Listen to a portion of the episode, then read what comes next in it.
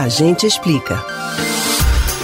O feriado da independência do Brasil homenageia o momento histórico em que deixamos de ser uma colônia portuguesa para constituirmos uma nação autônoma. Com essa data, resgatamos ideais de liberdade que carregamos pelo menos desde o dia 7 de setembro de 1822, quando foi feita a proclamação.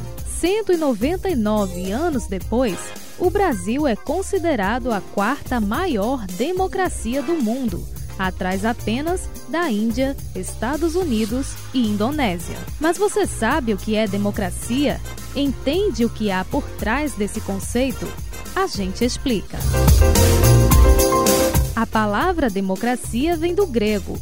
É uma junção do termo demos, que significa povo, e kratos, que quer dizer governo. Desde a Grécia Antiga, o conceito se refere a um tipo de administração pública em que o povo está no poder, ao contrário de outros regimes comuns na época, como monarquia, aristocracia e tirania. Em uma das definições dadas pelos dicionários, democracia é o sistema político em que os cidadãos elegem os dirigentes por meio de votações periódicas.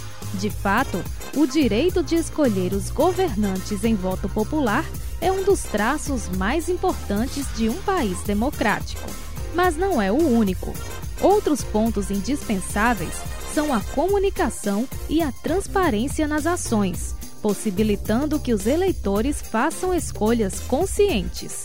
Além disso, a democracia moderna é apoiada em instituições sólidas, que devem funcionar de forma independente e equilibrada para organizar a sociedade.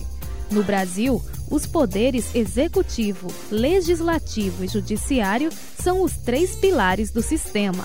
Eles foram instituídos pela Constituição Federal de 1988, que marcou a redemocratização oficial do país após a ditadura militar. A estratégia evita que se forme um regime totalitário nas mãos de um só grupo ou pessoa, já que os poderes são independentes na atuação, mas fiscalizam um ao outro. É por isso que manifestações que pedem o fechamento de qualquer um dos três poderes são consideradas antidemocráticas. A democracia também carrega a missão de representar a vontade da maioria e de garantir direitos iguais também para as minorias.